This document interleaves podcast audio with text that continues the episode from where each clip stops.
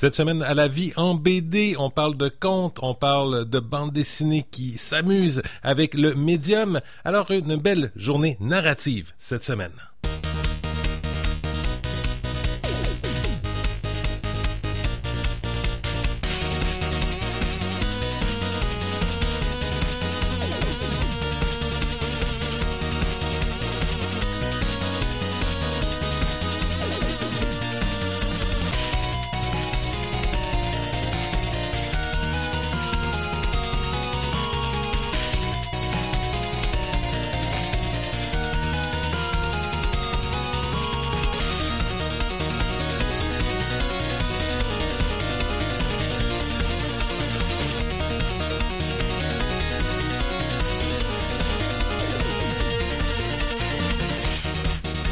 Mardi à toutes et toutes, bienvenue à cette édition de la vie en BD. Raymond Poirier au micro, avec vous au fil de la prochaine heure, évidemment pour parler 9e art, évidemment pour parler bande dessinée.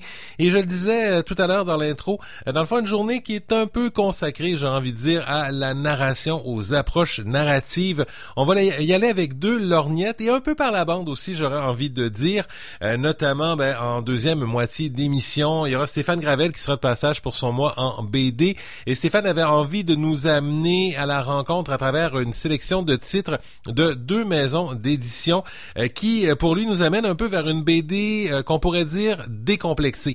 Alors, d'un côté, les éditions Moelle graphiques qui sont actives dans la région de Québec depuis le début 2008, évidemment, dont on a parlé activement au fil des 12 dernières années ici à la vie en BD, donc vous les connaissez peut-être déjà. Et en parallèle, en fait, il va nous amener vers l'Europe avec Onde Marcinelle euh, qui, eux, euh, visent à revenir à une tradition littéraire dans ce qu'elle a de plus universel et accessible, dans une volonté, euh, si on peut dire, de proposer des portraits du monde faits de conviction et d'authenticité. Alors évidemment, on ne sera pas dans la description de la mission des maisons d'édition explorées, mais plutôt on le fera à travers une série de titres, quelques titres de chaque côté. Donc ça, ce sera dans la deuxième demi-heure de l'émission. Et euh, ben, pour euh, pour la première demi-heure et pour débuter tout à l'heure, je parlais aussi ben, de narration. Alors on ira avec Michel Giguère euh, déboussiérer notre cœur d'enfant et parler de conte et de la structure du conte d'une certaine façon, de la définition et du conte vers la bande dessinée. Alors ce sera notre discussion en amont de la prochaine rencontre des rendez-vous de la BD tout à l'heure. Alors j'en profite pour vous rappeler, en fait les rappels d'office, vous pouvez nous suivre un peu partout. On est sur Instagram, on est sur Twitter, on est euh, sur Facebook. Donc cherchez la vie en BD, vous allez nous trouver. L'ensemble des émissions euh, des 12 dernières années sont disponibles sur la vie en BD.com et également, ben, si vous cherchez dans les sites habituels de balado, vous allez également pouvoir trouver certaines de nos archives. Alors voilà pour euh, ces petites notes et on se lance immédiatement vers l'émission de cette semaine.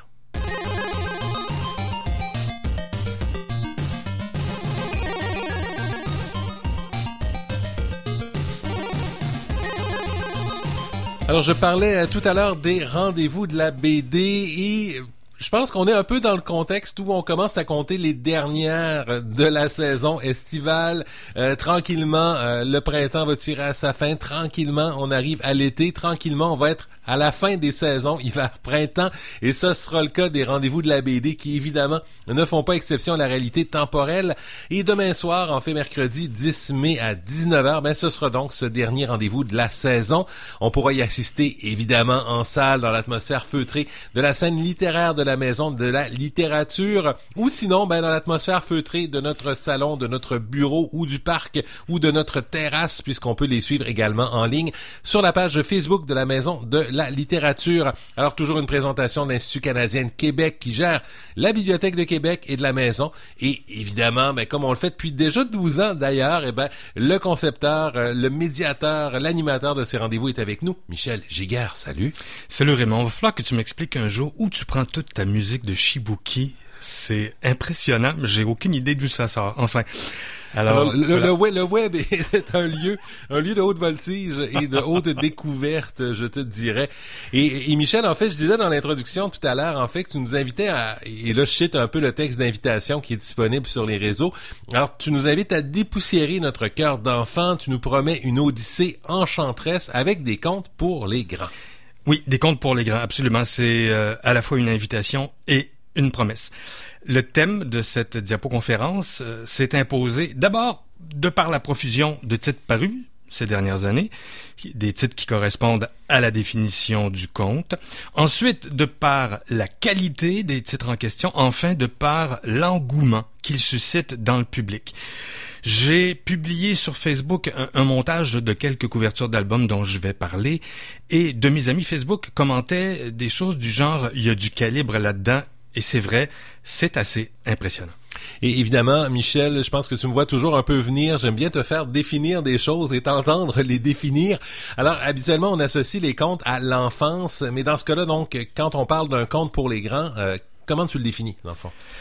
Eh ben, disons que demain, dans, dans mon exposé, je vais régulièrement répéter mettez pas cet album-là entre les mains d'un enfant, vous allez le traumatiser pour la fin de ses jours. Donc, il y a des histoires qui répondent aux caractéristiques du conte, mais qui s'adresse aux adultes de par le niveau de langage, la maturité du ton, euh, la thématique ou le message. Par exemple, il y a des récits qui mettent en scène des princesses, des chevaliers, le fou du roi, des fées, des sorciers, bref, euh, tout ce qu'on connaît déjà, mais qui prennent la forme d'une parabole pour nous parler euh, en fait de la perte d'un être cher ou d'exclusion sociale ou encore de politique.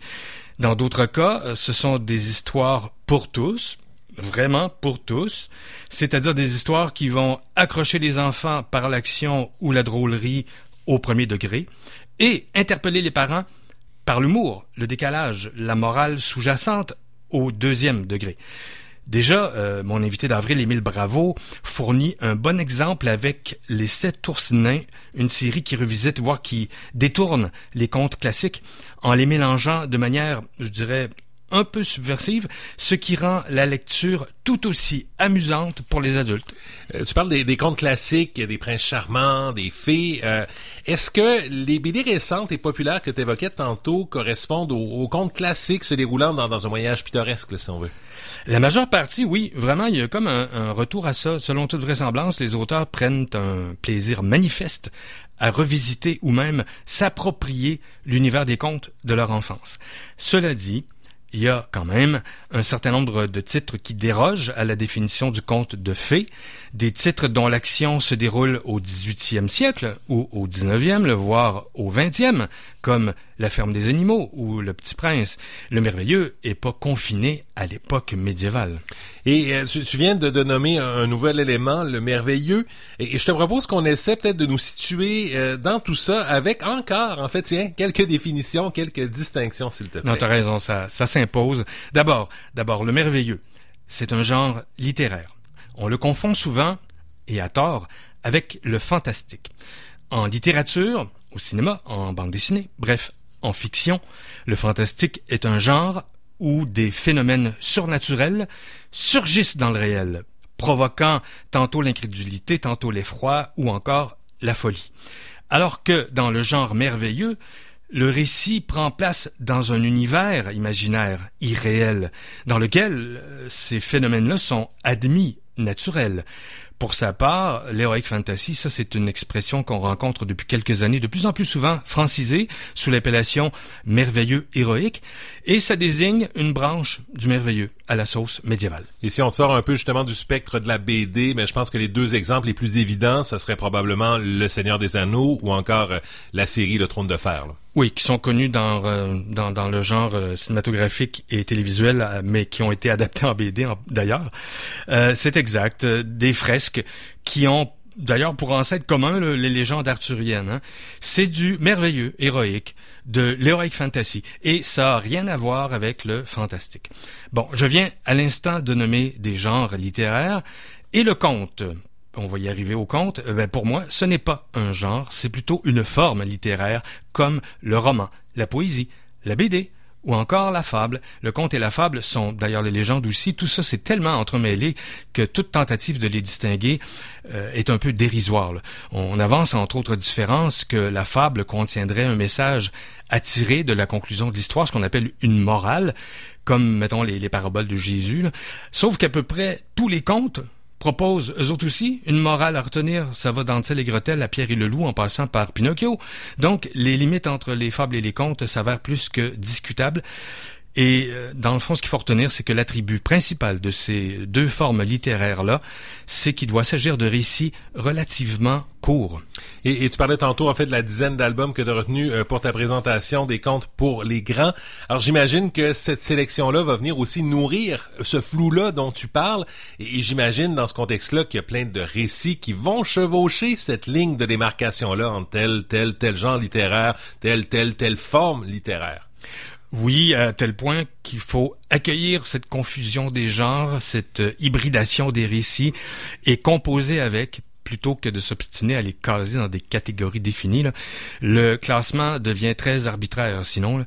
Par exemple, euh, bon, l'album Trois fruits que je vais présenter de Zidrou et Oriol correspond à plusieurs caractéristiques du merveilleux héroïque, mais puisque l'histoire se révèle très ramassée plutôt que de se déployer comme une fresque épique. Et puisque cette histoire, un peu comme une tapisserie, est jalonnée de motifs, par exemple un motif numérique, le roi a trois fils, il consulte trois mages, sa fille reçoit trois signaux, etc. Et enfin, puisqu'elle nous réserve une fin heureuse avec une morale à méditer, ben moi j'ai considéré que trois fruits correspondaient surtout à la définition du conte. Autre exemple, Bouffon, du même Zidrou, avec Poncel au dessin, dans un style graphique réaliste qui fait donc pencher l'œuvre vers le récit historique. Ben moi j'ai jugé qu'on peut pas vraiment le qualifier de récit historique et que ça tient davantage du conte pour au moins trois motifs. Premièrement, le dit récit comprend une part de merveilleux. On n'est pas loin d'ailleurs du réalisme magique. Ensuite, le scénario est resserré autour du destin du personnage principal, un destin qui a rien de très réaliste. Et troisièmement, le ton est proche des contes de notre enfance. Alors, alors autrement dit, en fait, euh, si on cherche à évaluer à quel genre ou à quelle forme correspond une histoire, on compare avec ce qu'on connaît euh, et, ce qui est considéré un peu comme tout le monde contre un compte, donc euh, un peu la, norme établie, si on peut dire. Voilà, on, juge à l'aune de ce qui meuble notre imaginaire et qui compose notre bagage culturel. Et euh, il me vient bon un autre cas, celui de Fable, une série américaine scénarisée par Bill Willingham et qui s'est adjoint un groupe de dessinateurs. Une chance qu'ils sont quelques-uns à dessiner d'ailleurs parce qu'il s'agit d'une fresque ambitieuse qui, euh, au fil des tomes, se développe dramatiquement à travers le destin d'une pléiade de personnages. Or, on a dit tantôt que le conte se faisait court. La série Fable, c'est un récit choral avec des intrigues à savoir qui s'étire sur 25 tomes. Là, on sort carrément de la forme littéraire du conte. Sauf que la saga a pour point de départ l'invasion du monde enchanté par des géants, des ogres, des sorcières, bref, des méchants. Et les héros de contes de fées sont chassés de leur monde comme Adam et Ève du paradis. Conséquemment, la Belle et la Bête, euh, Blanche-Neige et le Grand Méchant Loup, tout ce beau monde essaye de vivre incognito dans le monde réel. Euh, conclusion, ben moi j'ai intégré Fable à mon exposé, non pas parce que ça répond à la définition du conte, mais parce que ces protagonistes sont issus des contes de notre enfance. Et, tout ça, évidemment, nous fait comprendre qu'à un moment donné, tout exercice de classement reste quand même forcément subjectif, évidemment. Mais euh, si on revient un peu à nos, nos définitions, euh, Michel, euh, il doit quand même rester certaines balises pour guider justement le classement qu'on tente de faire aujourd'hui. alors, à part le fait que c'est un récit court, est-ce qu'il y a d'autres critères qui t'ont aidé d'une certaine façon à cerner la notion de conte? La définition de conte a pas bougé depuis l'an 1200. Conte voulait déjà dire, ouvrez les guillemets, court récit de faits, d'aventures imaginaires, destinés à distraire. On retient trois aspects, trois mots. Court, imaginaire et distrayant. Mais quand on dit imaginaire, ça signifie fictif, ça signifie pas surnaturel. Ce qui veut dire que le conte, même s'il est souvent teinté de merveilleux, ne l'est pas obligatoirement. Par exemple, les jumeaux Bridi ont adapté, adopté, oui, adapté des contes drôlatiques de Balzac, dans lesquels on trouve pas la dimension surnaturelle qu'on associe généralement au conte, c'est que Balzac l'entend pas au sens de conte de fées, mais d'histoire simplement fantaisiste, farfelue. On a volontiers gardé vivace euh, jusqu'à notre époque la notion de conte de fées, mais jadis les contes étaient souvent philosophiques ou satiriques.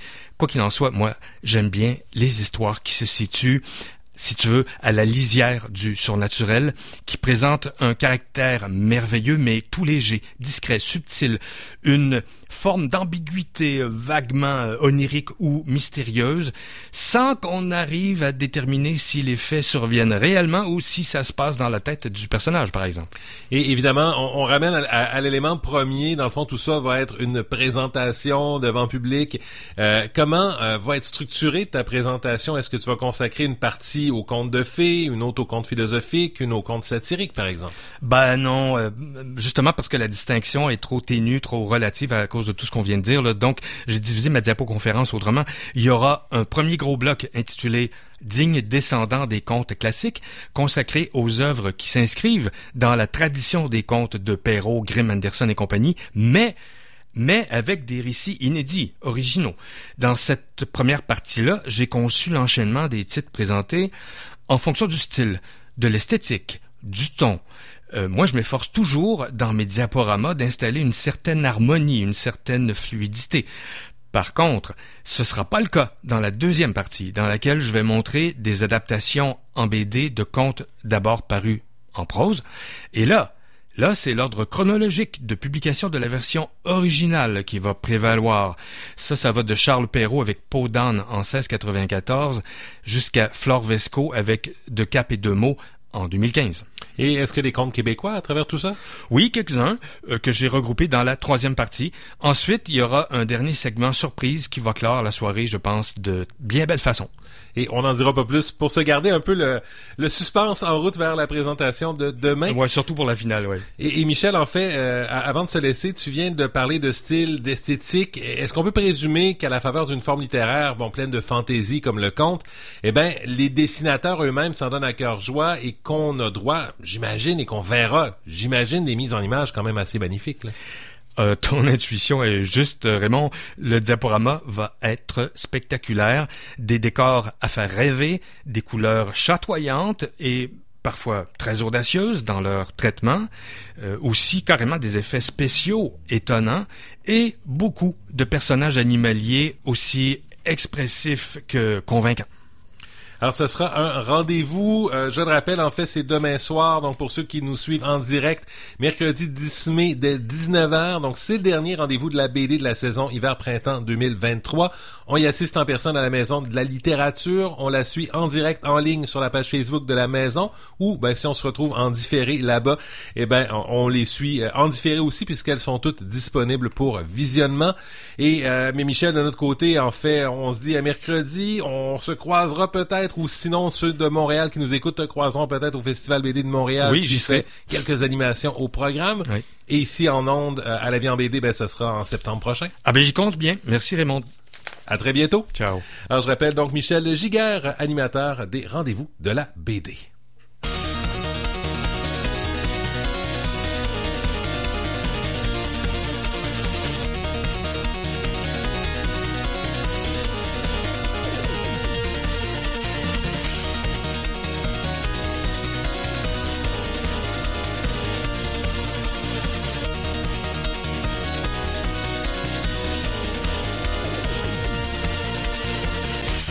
Alors, on est un peu en retard et en décalé, mais on m'a signalé que je n'étais pas revenu euh, officiellement, dans le fond, à part euh, une mention, un article sur euh, concernant les prix BDS Cosa qui ont été remis dans le contexte du dernier festival Québec BD en avril.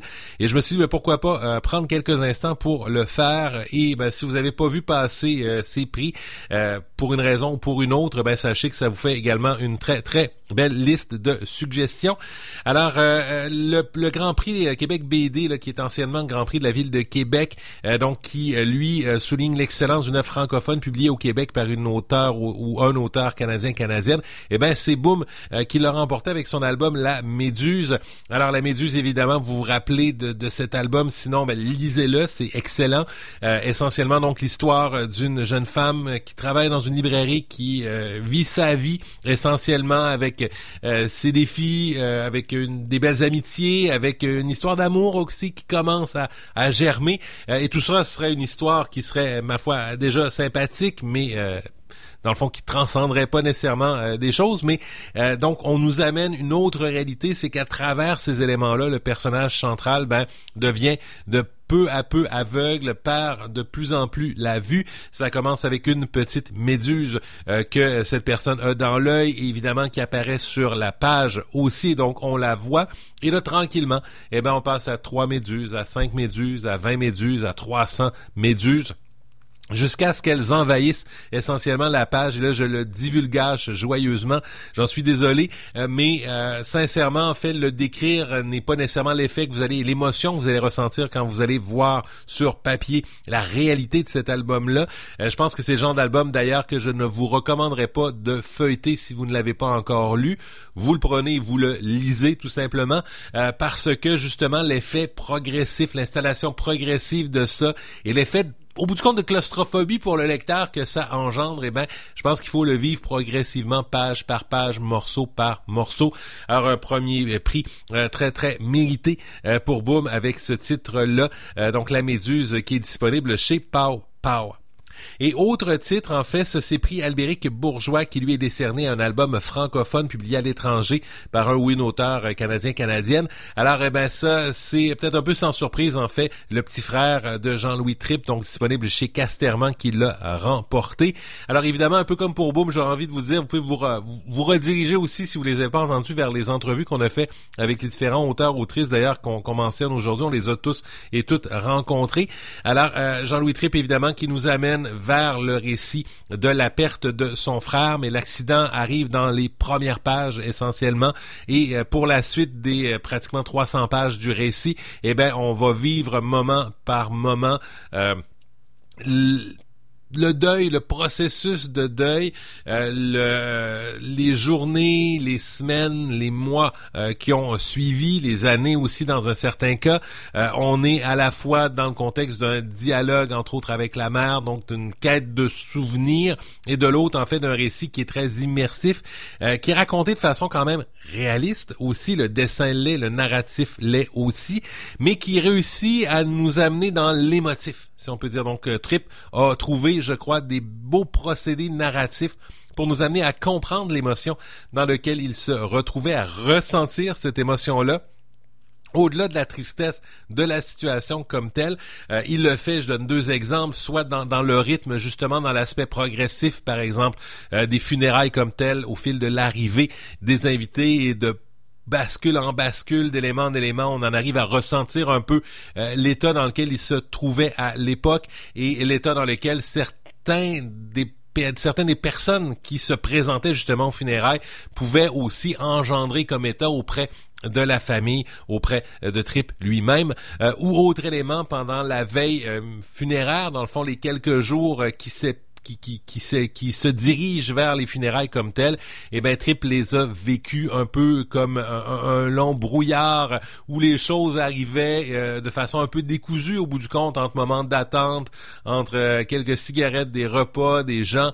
Et le reste, et ça nous est raconté de façon très très immersive aussi, de façon très très décousue, un peu comme si toutes les séquences existantes en parallèle en venaient à se mélanger pour n'en faire qu'une longue séquence, qu'un long trois jours où tout est confus, où tout se fusionne. Donc des très très beaux procédés au service d'un très très bel album également à lire absolument d'ailleurs. Euh, sinon euh, premier euh, premier prix pour Geneviève Biguet qui a obtenu le prix Réal Filion donc le travail d'un auteur ou d'une autrice québécois québécoise qui s'est le plus illustré avec un premier album professionnel. Alors c'est son album parfois Les lacs brûlent publié chez Franc Froid qui a obtenu ce prix évidemment, dans le contexte euh, de cet album, je pense qu'on est face à une autrice. Il y en a quelques-unes d'ailleurs qui sont arrivées comme ça avec des premiers albums que je trouvais dans lesquels je trouvais qu'il y avait une belle maturité qui était déjà implantée, qui était déjà installée.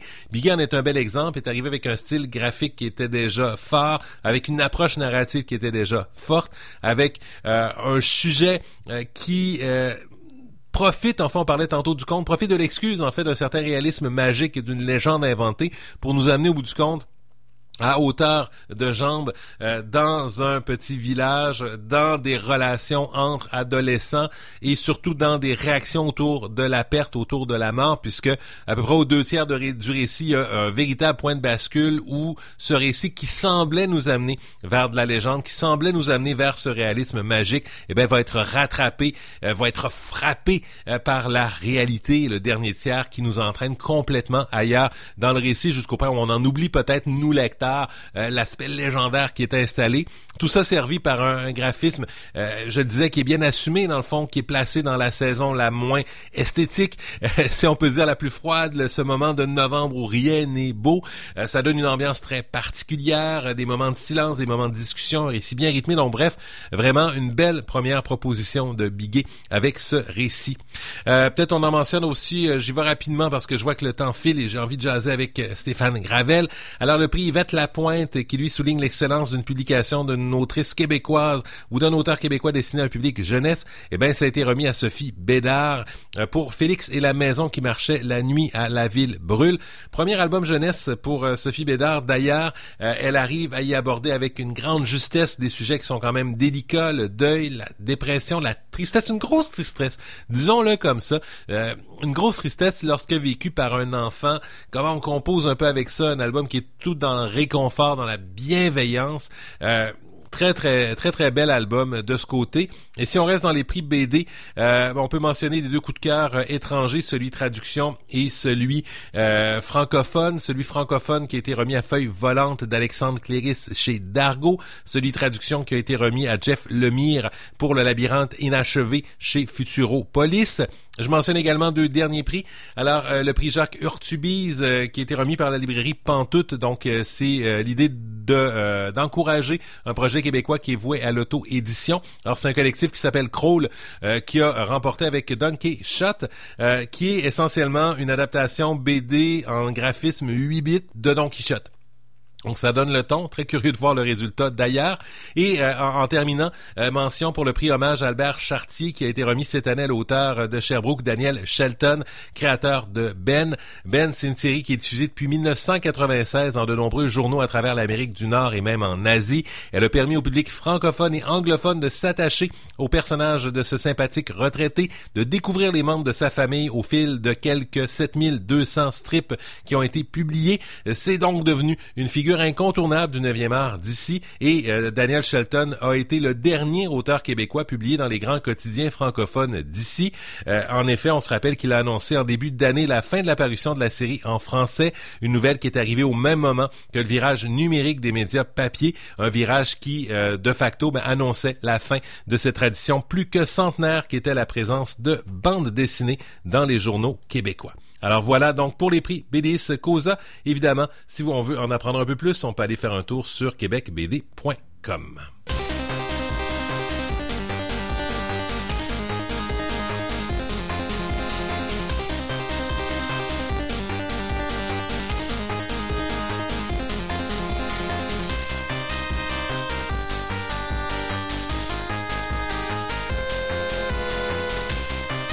Alors évidemment, vous êtes toujours à l'écoute de la vie en BD. Raymond Poirier toujours avec vous et on est maintenant en compagnie de Stéphane Gravel. Stéphane, bonjour officiellement. Et j'allais dire en fait, pendant que tu prends ta gorgée d'eau, dans le fond, qu'on parlait tout à l'heure avec Michel Giguère, qu'on était dans les dernières. Dans notre cas, c'est notre avant-dernière, puisqu'on se retrouvera euh, pour clôturer euh, la saison 2022-2023 euh, de la vie en BD. Mais donc officiellement, bonjour. Ce que c'est triste, il faut des pauses estivales. Il faut avoir le temps de les lire, les albums, et ne pas juste en parler. T'as raison, t'as raison. Euh. J'ai l'impression que plus ça avance, plus j'ai des idées qui s'en viennent, mais tout d'un coup, hop, ça disparaît, puis on recommence l'année d'après.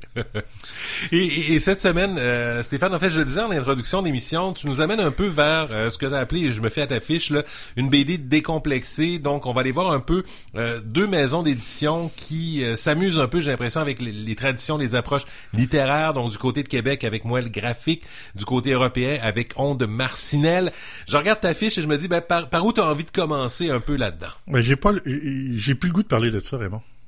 Mort bleu. Voilà. Je m'en venais tout tantôt, je m'en venais à pied, puis j'ai croisé euh, Paul Bordelot, puis il s'est passé quelque chose de, de particulier. Il travaille sur un prochain album, puis euh, euh, bon, je fais du coq à l'âne un peu, mais pour la prochaine chronique, j'aimerais beaucoup parler des de l'âge d'or des éditions Spirou, parce que Là, maintenant, Dupuis, pas l'édition Spirou, mais l'édition Dupuis avec Spirou, avec le journal Spirou, avec Franquin, et avec tout ce qui s'est passé dans cette période-là pour nous amener à la BD qu'on voit aujourd'hui, pour nous amener jusqu'à Émile Bravo, à fin de compte. On en parle beaucoup de Bravo, il est venu faire un tour ici, puis il a fait une BD extraordinaire avec... Euh, euh, avec le Spirou. Puis je trouve qu'avec lui, il arrive même un nouveau genre qui, euh, qui est un peu la on avait le, film de guerre quand on était jeune, mais on dirait que maintenant, la BD de guerre commence à devenir un genre. Bon, euh, je voyais tantôt qu'on parlait un peu de, où classer les BD, puis tout ça, mais on n'est peut-être pas obligé de faire de genre. Mais ce qui est arrivé, c'est que j'ai demandé à Paul Bordelot, est-ce que tu en vis? Est-ce que tu vis de la BD? Et j'ai en, posant ma question, j'étais un peu surpris parce que c'était la question qu'on posait euh, beaucoup à Franquin au début de, sa carrière et que c'était, euh, selon lui, une question extrêmement ridicule parce qu'être auteur de bande dessinée, c'est un métier. Et là, je me suis dit, je suis en train de répéter ce qui se faisait dans les années 50 en 2023. Euh, il y a quand même, quand même 75 ans là, entre ces deux moments-là. Mais euh, Paul m'a répondu que oui. Et à quelque part, je me suis dit, ça me fait plaisir. La BD au Québec aujourd'hui euh, fait que certaines personnes, certains auteurs peuvent vivre de la bande dessinée et de l'illustration sans sans aller euh, travailler chez euh, chez Coca-Cola pour embouteiller ou sans aller travailler au dépanneur pour essayer d'avoir euh, d'arrondir ses fins de mois puis essayer de dessiner en arrière du comptoir leur BD en cachette. Et j'ai trouvé ça intéressant, mais je me suis rendu compte que en posant cette question-là, que on parlait à un moment donné de toute la BD québécoise qui prend de plus en plus de place, que euh, je pense qu'on commence à... Est-ce qu'on commence? Oui, on commence encore. On commence à être gâté par ce qui se passe ici. De, toute façon, je dis BD québécoise, mais ce n'est plus de la BD québécoise, c'est de la BD faite au Québec. Et il y a des choses extraordinaires qui se font. Mais euh, à quelque part, est-ce que ça a pris quand même 75 ans euh, presque ou 70 ans de BD avant qu'il y ait cette, cette explosion-là et cette, cette éclosion-là de la BD. Euh, de la BD chez nous. En fait, il y, a quand même des réflexions, effectivement, là-dessus, dans la mesure où il y, a une on dit souvent qu'il y a eu une première professionnalisation, si on peut dire, de la profession avec Crow, entre autres, donc à, partir de 1979, si je me fie un peu à ce que Michel Viau, entre autres, euh, nous dit souvent. Et donc, on, a commencé à organiser la profession, mais euh, en même temps, il n'y avait pas tant de support au-delà du magazine euh, que l'album BD, que le comic book américain, que l'album franco-belge, donc aussi était très présent en librairie, que ça faisait quand même une compétition assez complexe. Et de ce que j'en ai toujours compris, mais il a fallu attendre encore un certain temps avant qu'il y ait des véritables structures d'édition et peut-être qu'il y ait des véritables grands succès durable euh, pour la BD parce qu'il n'y a pas eu pas de succès. Je veux dire, on a gagné la Coupe Stanley, c'est quoi, 25 000 copies en 75, mais avec Rabagliati, avec la Pastèque, mais là, tranquillement, il y a un peu à la faveur peut-être de, de structures comme l'association en France, dont on a repris un peu le modèle, dont on a repris peut-être un peu l'approche artistique aussi dans une certaine mesure.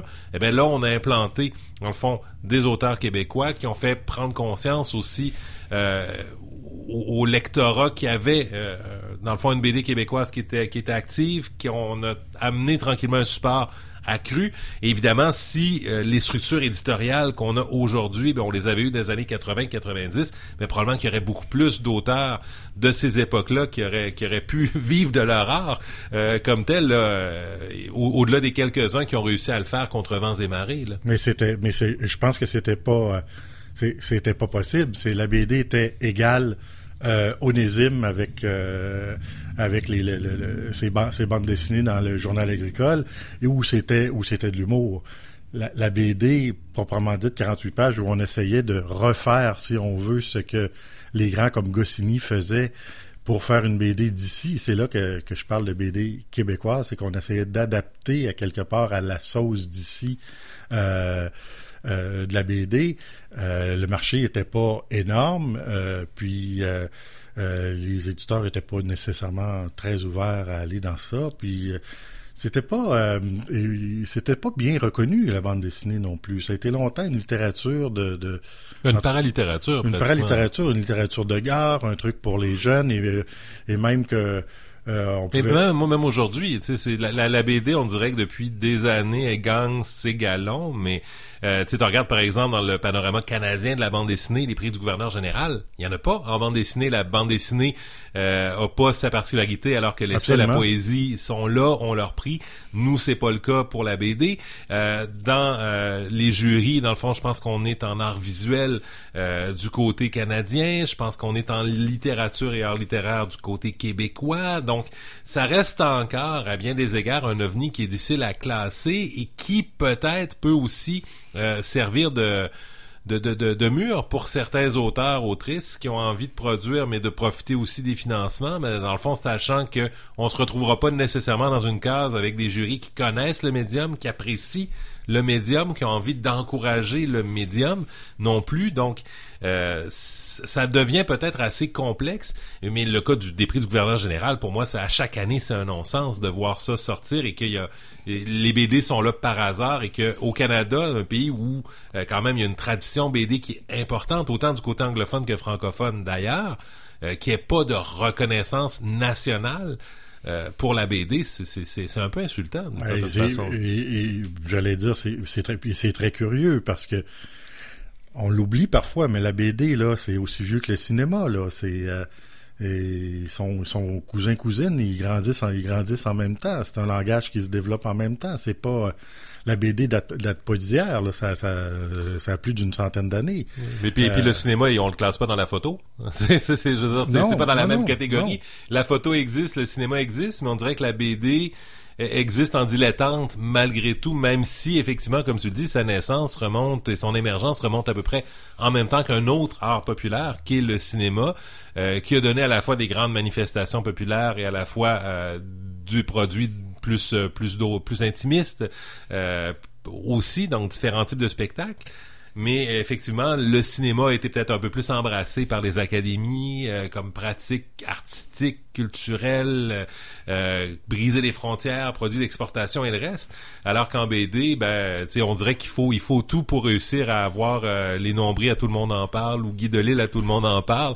Exactement. alors que c'est des succès planétaires, je veux dire, qui, dont on parle, dont on n'a pratiquement pas parlé à, l'époque. Puis qu'on se le dise, à petit budget, là. On parle pas de millions et euh, de frôler les milliards comme certains films à succès qui, euh, remplissent les salles.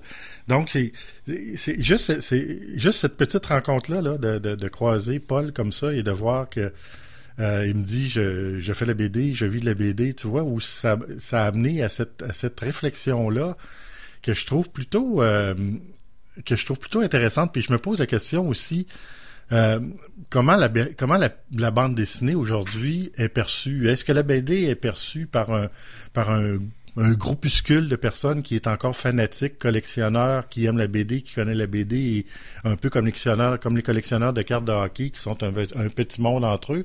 Est-ce que la BD a, j'ai pas vérifié les chiffres, mais est-ce que la BD a, a plus d'expansion? Bon, Paul en a euh, de façon extraordinaire, mais euh, qu'est-ce qui se passe avec toutes les autres à côté? Qu'est-ce qui se passe avec les, jeunes auteurs? Où ils peuvent aller? Comment ils peuvent être diffusés? Comment ils peuvent être édités?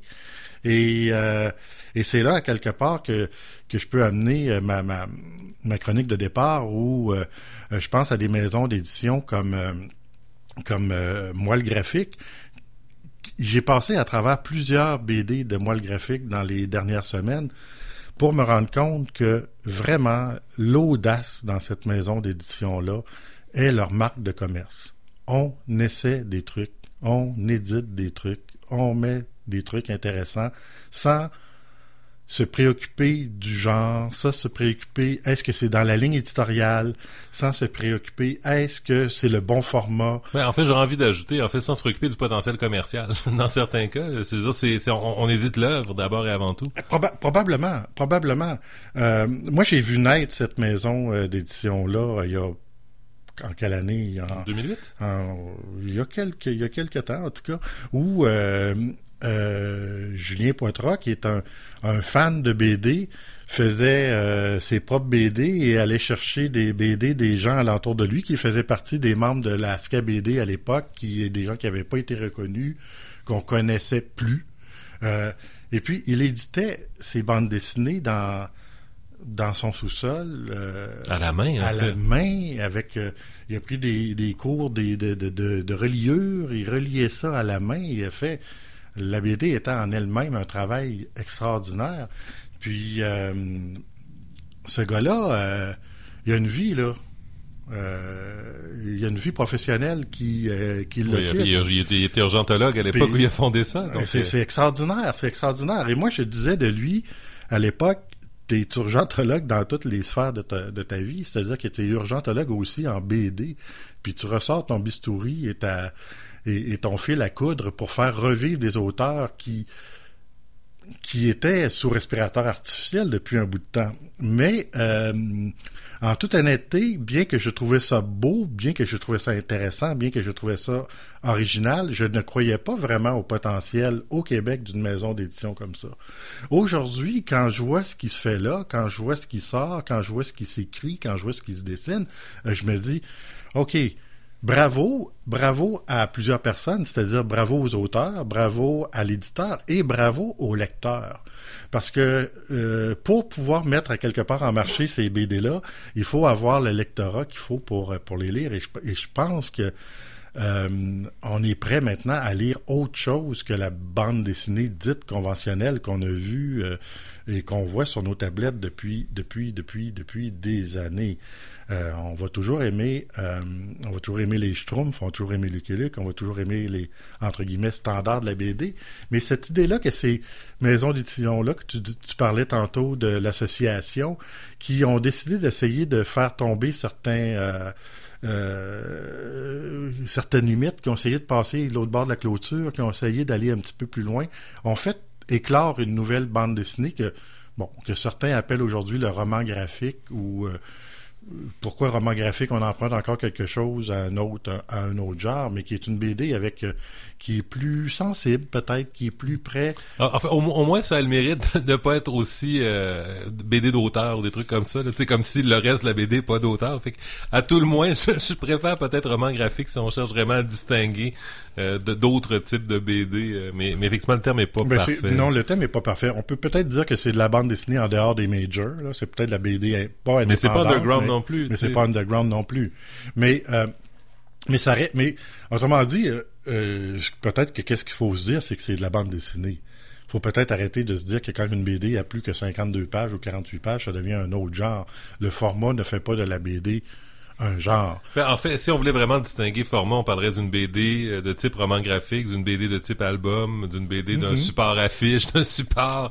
Mais dans le fond, c'est effectivement, on, on revient à, à des questions de classification de, dont on jasait tantôt avec Michel, mais on, on dit pas je lis un livre de poche, on dit je lis un roman. Ouais, absolument. Absolument. le, format ne qualifie pas le roman. On est plus dans un roman policier, un roman fantastique, etc. Alors pourquoi la BD serait classifiée par son support papier? Je lis un livre de poche. Ça marche pas. Ça marche pas? Ça marche mais, pas. mais pourtant, on dit roman graphique. C'est, un peu l'illogisme de la chose. Mais bref, on ferme la parenthèse. Non, non, ouais, non, non, on continue, on continue. C'est pas une parenthèse parce que euh, quand, quand on, on pense aux, euh, aux, aux éditions Dupuis, là, présentement, euh, on en a parlé avec la mort de Spirou, là. On en a parlé beaucoup des éditions euh, des éditions Dupuis, puis le, le, le, le nouveau entre guillemets rédacteur en chef qui est là essaie de, de brasser un peu les cartes puis de voir un peu qu'est-ce qu'ils peuvent faire avec les éditions Dupuis. Et là on a euh, euh, Onde Marcinelle, qui est les Ondes Marcinelle qui vient de paraître chez Dupuis. Déjà Dupuis avait un petit côté entre guillemets ne me tire pas de roche, roman graphique avec la série, avec la collection Air Libre, mais ça restait un format BD, là. C'est Mhm. un format album standard, mais sauf qu'il n'y a pas la contrainte du nombre de pages.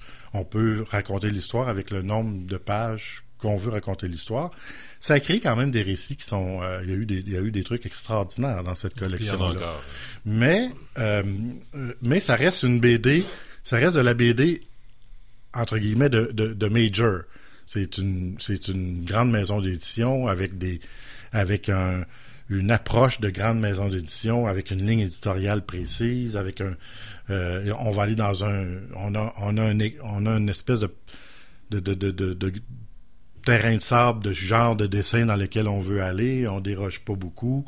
Euh, ça reste quand même assez précis là. Effectivement. Effectivement. Tandis que là, avec les ondes marcinelles, là, on va complètement ailleurs. Là, euh, c'est ça que je trouve intéressant parce que la collection des ondes marcinelles, ce n'est pas des romans graphiques, ça reste de la BD, mais de la BD de 125 pages, de la BD de 250 pages. Et souvent, c'est de la BD faite par des gens qui sont euh, qui sont en dehors de leur terrain de jeu habituel.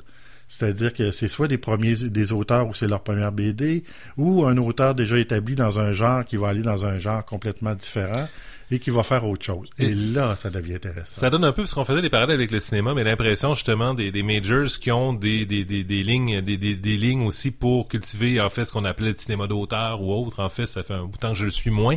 Euh, mais euh, il y a toujours eu cette culture-là où on a le blockbuster puis les publications qui vont tirer le gros de la gomme. Puis qu'après ça, ben, dans le fond, on peut générer des titres avec un, peut-être un peu moins de budget, peut-être avec un peu moins de diffusion, mais qui vont aussi avoir une certaine rentabilité, qui vont atteindre un certain public et à la limite aller compétitionner aussi un peu des petits éditeurs ou des petits producteurs dans le fond. Absolument. Euh, je pense par exemple parce que je regardais les titres que tu, tu mentionnais dans ta fiche là, sur sa sur ce Ronde Martinel, ben tu sais veux, veux pas ça fait penser à ça et là, ça fait penser à Cornelius, ça fait penser à ces autres maisons d'édition un peu qui cultivent les marges euh, exploratoires de la bande dessinée, ben on ramène dans le fond une vocation un peu exploratoire aussi chez un gros éditeur par le biais de ces collections-là, peut-être pour intéresser le public qui va aller naturellement peut-être vers des structures de type Futuropolis, ça et là, et le reste. Puis, c'est un peu là que, que, que je trouve qu'on a essayé ou on cherche à décomplexer, justement. Je, je, parlais de décomplexer la bande dessinée, c'est que OK, la bande dessinée là, c'est plus juste, c'est plus juste euh, de la BD d'aventure humoristique ou euh, je sais plus trop quoi. C'est qu'on essaie de, ça devient de juste de la bande dessinée. Juste une expression, juste un auteur ou des auteurs qui veulent raconter quelque chose comme ils veulent raconter quelque chose. les, les, BD euh, Bunker et l'ami, exemple dans Les Ondes Marcinelles, ce sont des BD extrêmement particulières et extrêmement intéressantes. Euh, le dessin est euh, le, le, dessin est très important, mais on est puis c'est drôle ce que je vais dire, mais on n'est plus chez Dupuis. On est, on est ailleurs. Il y a un dessin qui a une sensibilité, qui a une, qui, qui est particulier. Les thèmes, j'aurais jamais entendu ça chez Dupuis avant. Là. Dupuis est une vieille maison entre guillemets avec des valeurs euh, catholiques d'avant-guerre, et là on s'en vient avec des, des jeunes adolescents qui racontent leur vie comme elle est, avec les problèmes qu'ils ont. Et si leur œuvre ou leur dessin ou leur écriture n'est pas achevée, c'est pas grave parce qu'on veut l'authenticité de celui qui le raconte comme il veut le raconter. Et ça, je trouve ça extraordinaire. Et, je trouve que euh, chez moi, le graphique, on fait ça aussi. Euh, euh, exemple avec... je cherche mes notes, aide-moi Raymond, mais... tu m'as mis quelques titres, Corvus, Comme des rats, les cartouches. Comme des rats, là. Comme des rats, c'est un témoignage. Cette BD-là est un témoignage de quelqu'un qui vit quelque chose ou qu'on s'imagine qu'il vit quelque chose. C'est pas c'est à la fois pas extraordinaire, mais à la fois extrêmement fort. Mais je suis pas capable de dire pourquoi, mais c'est parce qu'il y a une légèreté, parce qu'il y a une façon de raconter, parce qu'il y a... Parce qu'il y a une authenticité. Il y a une authenticité. Je pense que c'est l'authenticité puis la sincérité qui se dégage. Comme des effectivement, c'est un bon exemple. Je dirais, on pourrait, on pourrait faire des listes d'éléments qui sont peut-être stylistiquement imparfaits ou autres, mais en même temps, c'est une authenticité qui est pleinement assumée, qui transparaît dans les pages et euh, chaque page a un peu son esthétique, son approche, son émotion, et on sent l'émotivité de l'autrice aussi qui est derrière ça, qui a réussi à, à canaliser, j'ai l'impression, ça, puis à assumer l'imperfection aussi. Exactement, ça graphigne un peu, ça fait un peu mal, c'est c'est extrêmement intéressant. Puis si euh, on pense au, à, la trilogie Corvus, par exemple, c'est quelque chose qui, euh, en trois en trois tomes, cette Est extrêmement différente. T'en as un c'est des, illustrations accompagnées de textes, l'autre c'est une BD un peu plus conventionnelle, et l'autre c'est des textes accompagnés d'illustrations. Mais il y a une profondeur de pensée là-dedans, il y a une écriture là-dedans, il y a, Il y a quelque chose qui, qui, qui fait que c'est c'est de la BD, c'est plus de la BD, c'est c'est pas grave. C'est une histoire illustrée dans laquelle on embarque avec plaisir et qui donne beaucoup de sentiments. Euh, Corvus, c'est, assez intéressant. C'est très, très, très... Euh, pour moi, j'ai, été très surpris. J'ai trouvé ça très fort comme, euh, comme BD, comme approche. C'est très poétique. C'est très sensible, c'est très senti. L'auteur qui a fait ça est quelqu'un qui euh, qui est dans la bande dessinée et dans le dessin depuis euh, depuis longtemps, là, Drag Bertion, mais je, je, sais pas, mais c'est un, c'est un vieux de la vieille en BD, il arrive pas avec quelque chose de nouveau, mais il arrive avec tout un bagage, avec une sensibilité qui est extrêmement grande. Écoute, euh, j'ai été touché par ça. Euh, j'ai, été touché par ces dernières lectures-là. Là. Et, et, je pense qu'il y a un plaisir peut-être à se faire un peu décontenancer parfois par, par les choix qu'on va faire, de se laisser amener ailleurs par des auteurs, autrices, euh, autant dans des contextes euh, peut-être un peu plus sécurisants, autant dans des rythmes, autant dans des ambiances, autant dans des sentiments. Et effectivement, le médium qui se décomplexe, ben, nous laisse aller partout et peut-être encore tout autant que ça l'était au départ. D'ailleurs, Franquin avait ses idées noires en même temps qu'il y avait Absolument. Gaston. Donc, ça a toujours été un médium qui carburait, je pense, à l'exploration, qui carburait à ne pas être complexé et à ne pas être figé, je trouve. En fait, dès le départ, il y avait une volonté d'exploration qui était là et qui ne s'est jamais perdue. Ça a toujours été un petit peu des petits euh, des garnements qui faisaient de la BD, il faut se, faut se le dire. Mais quand la BD commence à dépasser entre guillemets, l'écran ou la page et qu'elle réussit à rentrer à l'intérieur de soi et de créer des sentiments, euh, je trouve ça extraordinaire. Puis je trouve que de plus en plus, on s'en va vers ça et c'est merveilleux. Oui, en fait, je pense, je pense qu'on a choisi un médium agréable Absolument. dans lequel se laisser porter et inspirer comme lecteur. Et, et je pense qu'on est effectivement, puis on peut conclure là-dessus, mais quand même privilégié d'être tombé dedans ou d'être retombé dedans. Dans, dans, dans, mon cas, dans ton cas, tu étais là-dedans depuis 88, on a parlé il y a quelques semaines. Euh, mais dans le fond, je veux dire, on est quand même privilégié de la qualité de la production qu'on a depuis 10-15 ans au Québec, entre autres, et à l'international plus largement. C'est pas rien. Là. Oui, puis euh, c'est difficile de, de s'y orienter. Il y en a de la BD, là. Facilement 6 000 par année. Ouais. Alors, ben, Stéphane Gravel, nous, on se revoit avant la fin de la saison, donc c'est à très bientôt. Bien sûr. Et euh, ben, c'est ainsi qu'on termine cette édition de La vie en BD. C'était Raymond Poirier au micro. Passez une excellente semaine et on se revoit la semaine prochaine.